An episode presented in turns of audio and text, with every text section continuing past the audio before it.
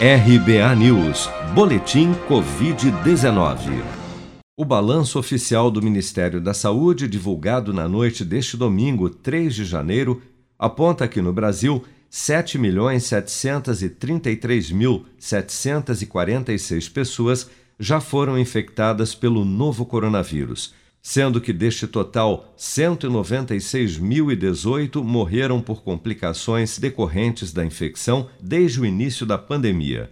De acordo com as estimativas do governo, 6.813.008 pessoas já se recuperaram da Covid-19, enquanto outras 724.720 seguem internadas ou em acompanhamento. Somente nas últimas 24 horas, foram reportados pelas secretarias estaduais de saúde 17.341 novos casos e 293 óbitos pelo novo coronavírus em todo o país. Dos quatro casos suspeitos da nova variante do vírus SARS-CoV-2, que causa a Covid-19, encontrados em São Paulo, dois foram descartados.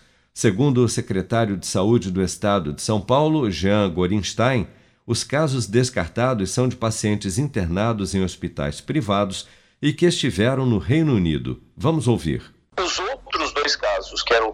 Eram suspeitos, que vinham de um hospital privado, foram é, pensados especialmente pela é, viagem dessas pessoas à região do Reino Unido, mas felizmente não se identificou nenhuma modificação desse material genético que pudesse lembrar a variante lá do Reino Unido. É, essas outras duas são a mesma que vem circulando também no nosso país e não consagraram nenhuma mutação. Os outros dois casos identificados pelo laboratório DASA em 31 de dezembro ainda estão em análise. A presença da nova cepa da Covid-19 já foi registrada em 17 países e a mutação afeta a forma em que o vírus se fixa nas células humanas.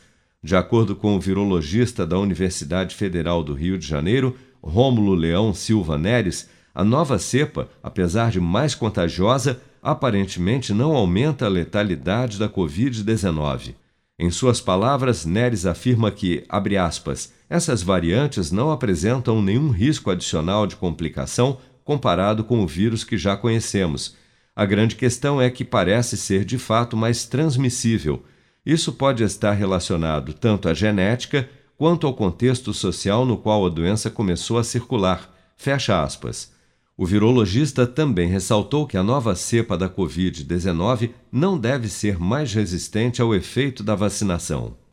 Você está preparado para imprevistos? Em momentos de incerteza como o que estamos passando, contar com uma reserva financeira faz toda a diferença. Se puder, comece aos pouquinhos a fazer uma poupança. Você ganha tranquilidade, segurança e cuida do seu futuro. Procure a agência do Sicredi mais próxima de você e saiba mais. Sicredi, gente que coopera cresce. Com produção de Daniele Vaz, de Brasília, Flávio Carpes.